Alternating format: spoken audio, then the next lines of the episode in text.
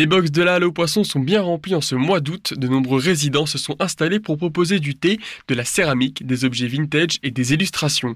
Westrack est allé sur place pour aller voir les box et questionner les résidents. Et nous commençons notre tour avec Jérôme Jeanne qui fait de la céramique sur le Havre et vous allez voir, la halle aux poissons est un lieu parfait pour lui. Vous êtes céramiste havrais, vous travaillez les émaux degrés à haute température, la cuisson racoup et des techniques d'enfumage. Est-ce que vous pouvez préciser ce que c'est tout ça?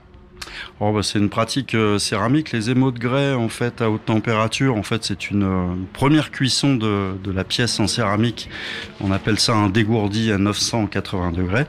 Et ensuite, en deuxième cuisson, on va venir émailler la pièce. Et là, on va faire des émaux de grès à haute température.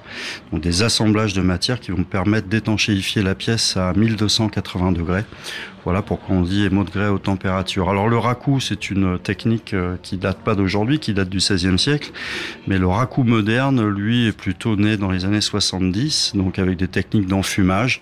Alors je pratique soit le raku euh, yaki, hein, c'est son, c'est son nom, euh, avec de l'émaillage, où là le choc thermique va venir faire craqueler en fait la couche d'émail, et on va révéler cette craquelure par un enfumage.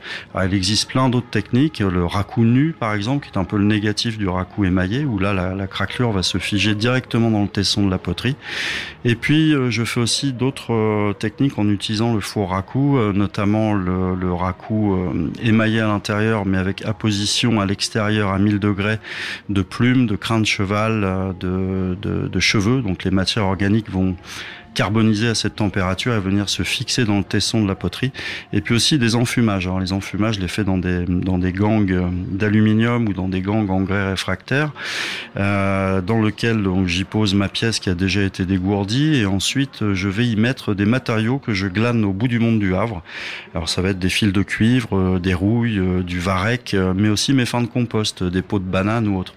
Et donc les, les, les, matières à une certaine température vont, s'enfumer, vont carboniser, et donc les fumées prises dans la gangue vont venir pénétrer dans le tesson euh, de la poterie. Alors euh, c'est vrai que j'aime pratiquer euh, différentes techniques de, de, cuisson, mais systématiquement je recherche dans ma pratique la sérendipité, c'est-à-dire d'avoir aussi le, le bonheur d'un hasard heureux à la sortie du four.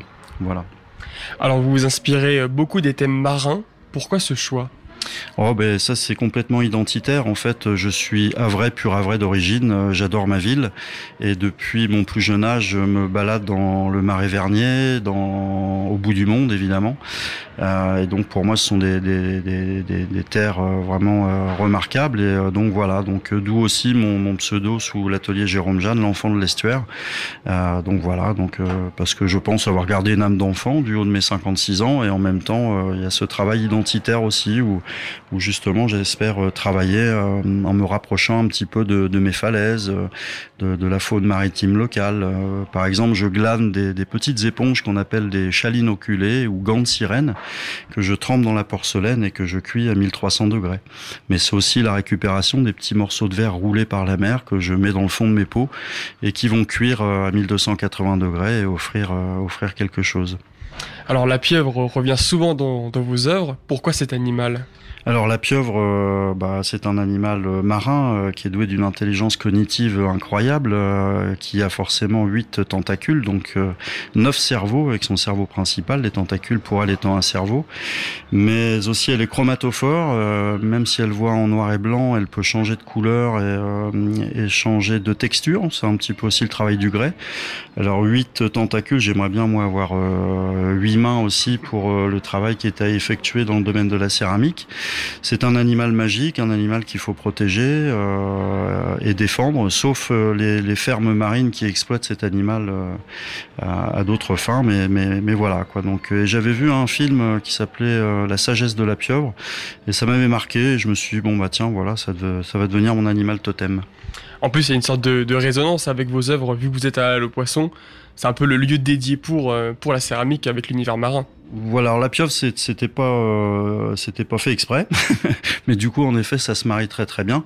En revanche, euh, ayant été en résidence l'an dernier, euh, voilà, ma, ma, ma, pratique se veut éthique et écologique et environnementale, et puis d'essayer de, de, faire avec des matériaux qui sont à notre portée de main et pris dans notre territoire. Bah, il y a un peu cette logique identitaire qui fait que ça me plaît, et puis en effet, il y a peut-être une, une concordance avec le lieu dans lequel on est, qui est dévoué à l'écologie infiniment marine.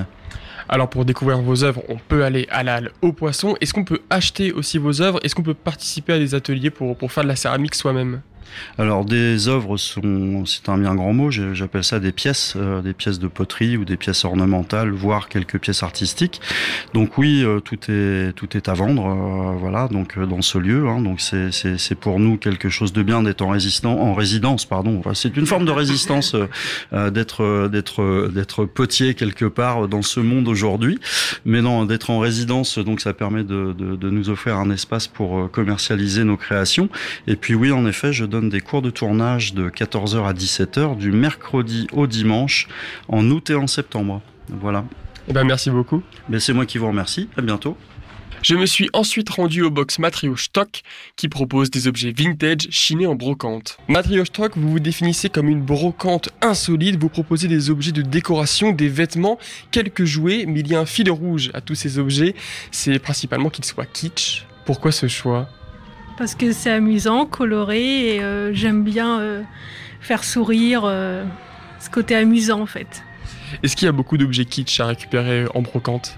Il y en a pas mal, mais ça... après c'est vraiment des objets que je sélectionne moi, donc c'est ma sélection à moi. C'est quoi l'objet le plus kitsch que, que, vous préférez là dans votre stand? Bah, La table dauphin. Est-ce que vous pouvez la décrire, la table dauphin Bah donc euh, du coup elle était beige et euh, bah, je l'ai repeinte en rose pour la rendre encore plus fun. Euh, voilà. Alors vous partagez le magasin avec Fuel Sentimental ou c'est vraiment un stand dédié? Fuel Sentimental c'est autre chose En première saison, du coup maintenant je suis toute seule. c'est moi qui ai le shop toute seule en fait. Et comment du coup vous chinez? Est-ce que vous allez seulement sur le Havre, dans d'autres régions, d'autres villes? Euh, Là je reste principalement en Seine-Maritime, mais ça m'arrive euh, quand je parcours euh, un peu la France, je chine partout en fait. Je suis piqué donc je chine partout. Comment on... À quel prix sont les objets? Est-ce qu'on peut tout acheter ici? Est-ce que tout est à vendre. Après, ça va de 2 euros à 60 euros, 100 euros, ça dépend. Et on peut vous retrouver de, quelle heure à quelle heure à la Halle Poisson? Donc de midi à 20h du mercredi au dimanche. Merci beaucoup. Ah, merci.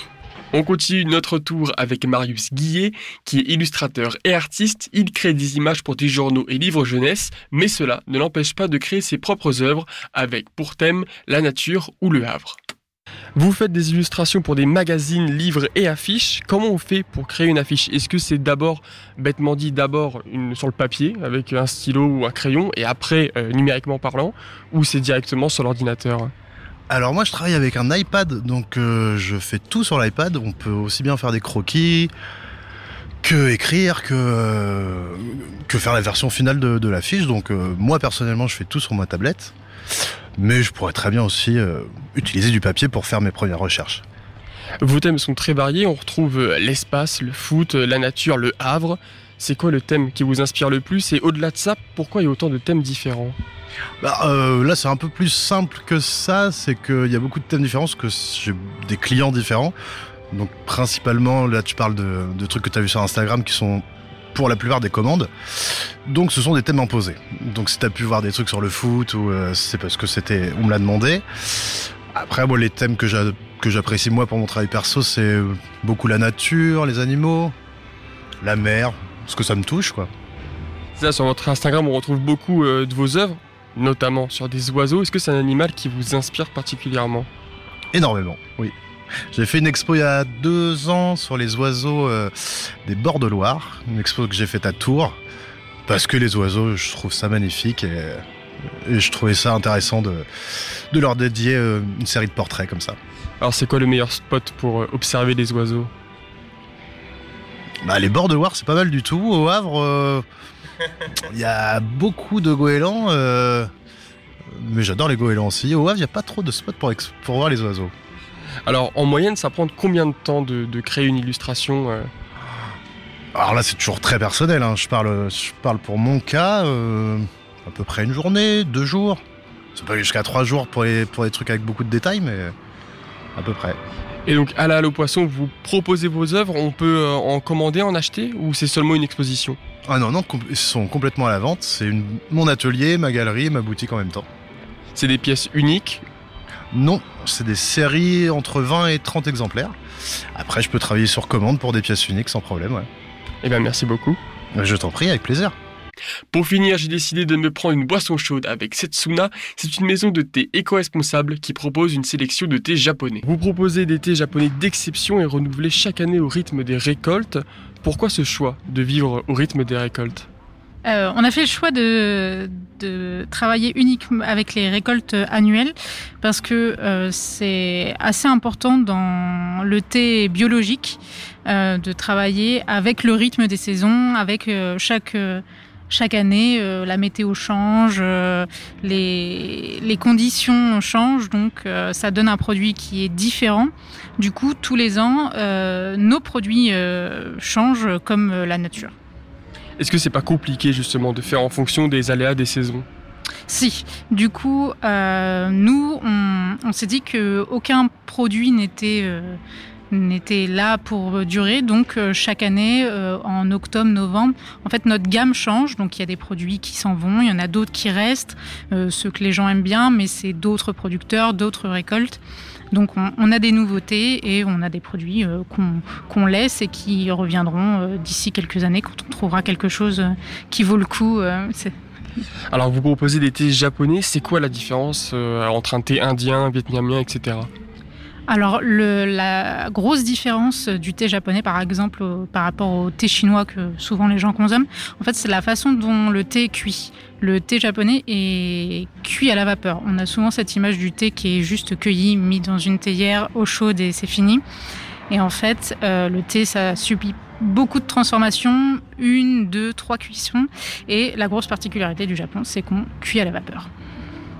Alors vous proposez du thé matcha, c'est quoi le thé matcha? Alors le thé matcha, c'est une poudre de thé vert, donc c'est un thé vert qui est spécialement euh, euh, cultivé et récolté euh, pour euh, le matcha. Et donc, c'est des feuilles qu'on vient moudre avec une pierre pour en faire une poudre très très fine. Et du coup, ça a un goût très végétal, assez, assez peu amer et assez frais. Alors, au-delà du, thé matcha, c'est quoi votre proposition de, de thé? Euh, donc on a une gamme qui souvent est d'entre 10 et 12 thés. On a des thés très connus en Europe comme euh, les thés à base de riz. Et on a aussi des choses plus pointues parce qu'on y va aussi pour euh, trouver ces, petites perles rares. Donc on, a des... On a des thés noirs qui sont très peu connus au Japon. On a des thés oolong qui aussi sont, sont assez rares et d'autres petites choses que, que les gens souvent connaissent un peu moins. Alors c'est pour des personnes qui ont une connaissance euh, dans le thé, qui peuvent boire vos produits, ou c'est euh, pour tout le monde? C'est vraiment pour tout le monde. En fait, on a dans cette gamme de 10, de thés, on a vraiment euh, des thés qui sont vraiment faits pour une première approche, assez simple à, appréhender. Et puis après, on a aussi quelques produits qui là sont vraiment souvent pour les, pour les amateurs de thé, de thé vert. Eh ben, merci beaucoup. Merci beaucoup. Vous pourrez retrouver tous ces box à l'âle au poisson au quartier Saint-François durant tout le mois d'août.